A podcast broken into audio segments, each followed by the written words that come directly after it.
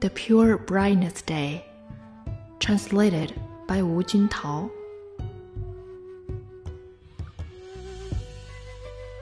It drizzles thick and fast on the pure brightness day.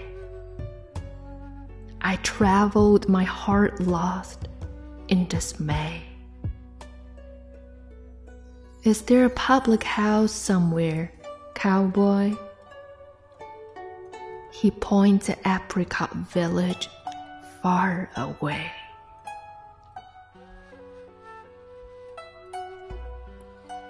The Mourning Day, translated by Xu Yuanchong.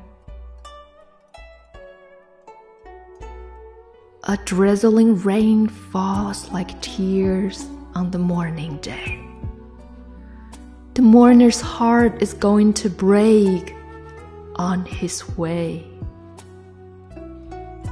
Where can a wine shop be found to drown his sad hours? A cowherd points to a cot mid apricot flowers.